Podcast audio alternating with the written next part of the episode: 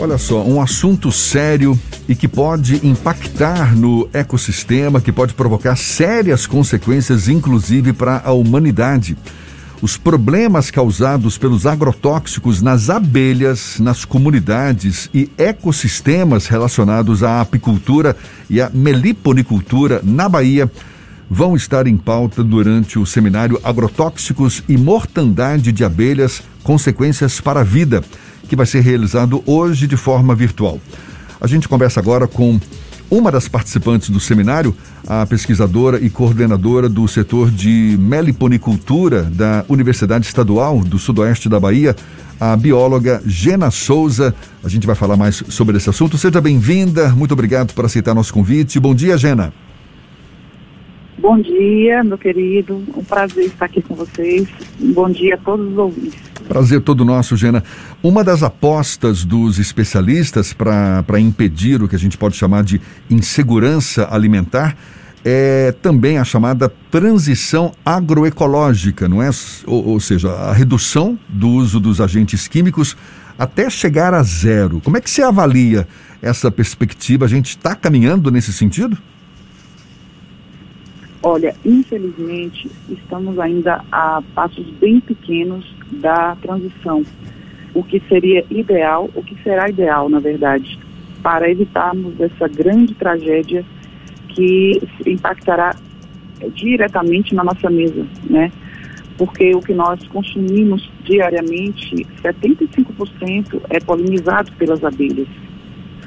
E a transição é uma medida emergencial a ser adotada pela agricultura, porque é insustentável o que nós temos hoje. A transição agroecológica seria deixar as práticas convencionais do uso de agrotóxicos e outros insumos químicos e passar a usar cada vez menos esses produtos até que chegue ao ponto de zerar esse uso na agricultura e o solo precisa ser tratado, nutrido de forma alternativa e não mais com uso exagerado é, desses insumos químicos. Qual é o cenário atual desse impacto dos, dos agrotóxicos sobre as abelhas, sobre a apicultura, a meliponicultura, né, a cultura do mel? Aqui na Bahia, por exemplo, Gena. Então, a, na Bahia, de 2015 até esse ano, nós temos a perda de mais de meio bilhão de abelhas. Então, é muita abelha morta é, em consequência do uso de agrotóxico nas lavouras. É, é uma tragédia, na verdade, porque se avaliarmos o declínio desses polinizadores para várias culturas aqui na Bahia, a tendência é, é diminuir a produção. Porque existem algumas culturas agrícolas aqui na Bahia que depende em certo grau, é, o aumento da produção depende em certo grau das abelhas, seja de 10% até 100%.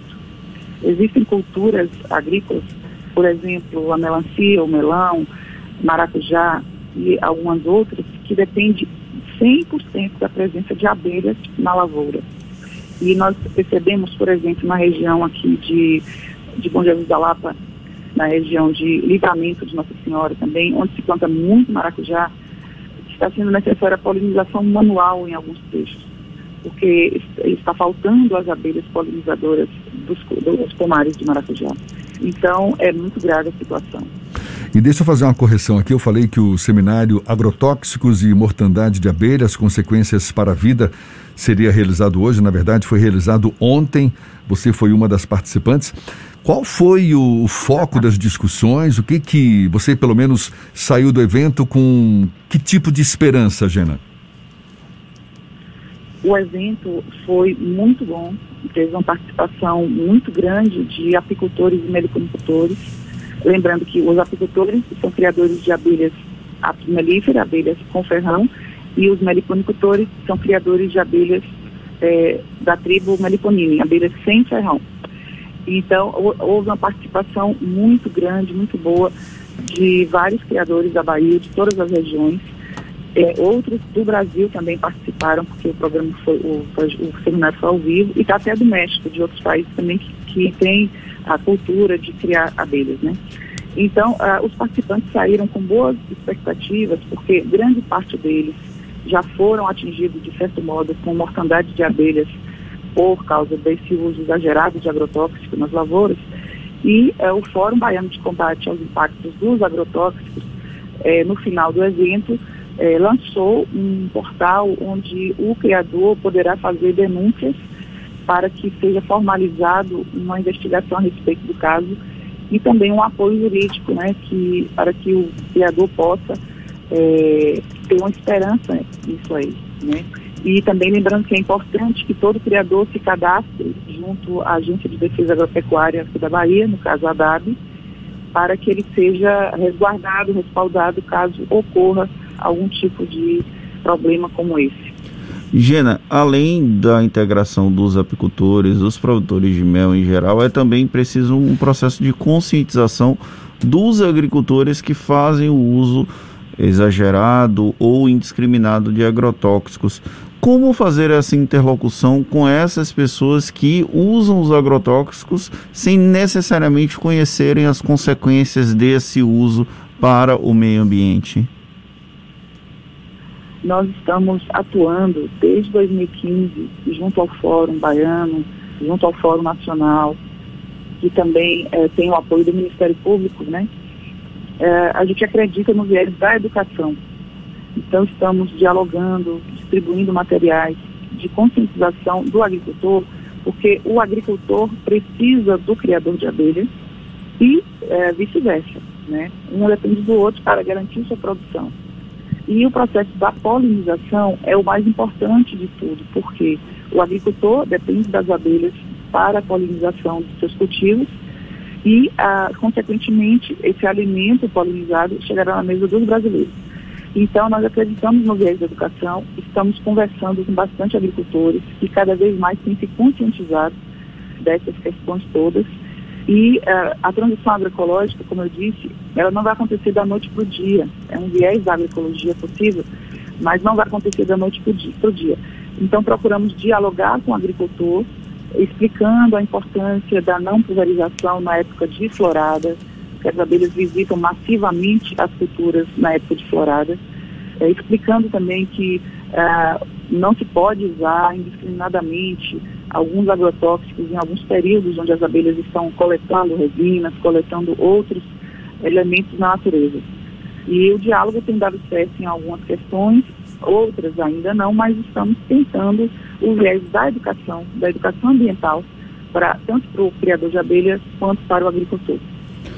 Você relatou que há uma presença massiva, maciça do Ministério Público acompanhando esses debates, essas discussões eles dão algum tipo de sinalização, visto que nós temos uma política ambiental meio que em frangalhos em nosso país, com uma liberação excessiva e acelerada de agrotóxicos por parte do governo federal da União para que sejam utilizados nas lavouras brasileiras? Sim, o Ministério Público acompanha todos esses casos, porque o Fórum Baiano de Combate aos Impactos e o Fórum Nacional é, é coordenado por membros do Ministério Público. Então, é uma instituição, é uma entidade de controle social.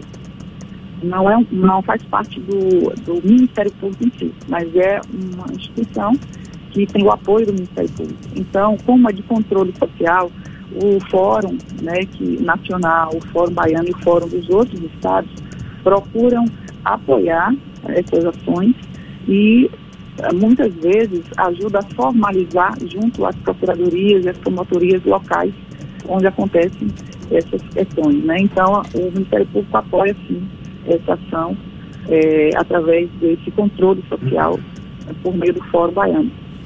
E existe algum, e existe algum tipo de perspectiva de que as pesquisas realizadas por pessoas ligadas às universidades de alguma forma tentem coibir esse impacto nefasto dos agrotóxicos nas abelhas? Existe algum tipo de pesquisa nesse sentido para tentar verificar uma eventual resistência de grupos de abelhas ou até uma adaptação delas para conviver com esses problemas? É, existem alguns grupos que tentam né, uma, alguma alternativa e, assim, eu, como eu sou da linha da agroecologia, não concordo muito em substituir a abelha, porque a abelha é insubstituível, na verdade.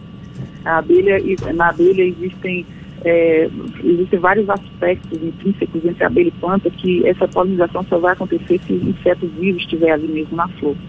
Na, mas a universidade tem se preocupado também é, com questões de substituição de práticas é, muito abusivas na natureza. Por exemplo, o controle biológico é uma alternativa que a universidade tem desenvolvido várias pesquisas é, para controle de inimigos naturais, controle de doenças. Então a gente acredita mais nessa, nós da agroecologia acreditamos mais nesse viés. Então é possível hoje você fazer aplicações de controle, com controle biológico, aplicações com produtos, inseticidas biológicos, é, feitos, construídos a partir de fungos, entomopatogênicos, é, extratos vegetais. Então, é possível fazer esse controle é, com, outras, com outros, por outros meios, né? E não acreditamos que exista um substituto da abelha, um substituto dos, dos agentes polinizadores reais, naturais. A gente está conversando aqui com a pesquisadora, coordenadora do setor de meliponicultura da UESB, Universidade Estadual do Sudoeste da Bahia, a bióloga Gena Souza. Fala-se muito nessa chamada transição agroecológica, não é? A redução do uso dos agentes químicos até chegar a zero. A gente sabe que os agrotóxicos, por mais polêmicos que sejam, são as substâncias que garantem a preservação das lavouras contra as pragas. Para a gente encerrar, Gena, qual é a alternativa que os agricultores têm para manter as lavouras longe das pragas sem o uso dos agrotóxicos? Então, na agroecologia, nós acreditamos que tudo depende do solo, do solo bem nutrido, do solo bem cuidado. E quando nasce uma planta espontânea no, so, no solo, que muitos agricultores chamam de ervas daninhas, nós chamamos de planta companheira ou planta espontânea. Ela está nos indicando que aquele solo precisa ser cuidado, ser tratado. Então a gente acredita em uma adubação é, natural desse solo, a gente acredita no plantio, a gente acredita no corte, na poda, para tratarmos, adubarmos naturalmente esse solo. A partir disso, nós vamos poder é, fazer transição de culturas, não acreditamos na monocultura, o monocultivo, infelizmente, é uma forma de degradação do solo. Então, a gente acredita no tratamento do solo. E uh, o agricultor, quando ele começa a se conscientizar disso, ele vai ver que uh, trabalhar com agroecologia é até muito mais barato do que trabalhar com insumos químicos, com agrotóxicos o tempo todo. Tá certo. Gena Souza, pesquisadora, coordenadora do setor de meliponicultura da UESB, também bióloga. Muito obrigado por essa disponibilidade, pela atenção dada aos nossos ouvintes. Bom dia e até uma próxima. Bom dia, sou eu que agradeço.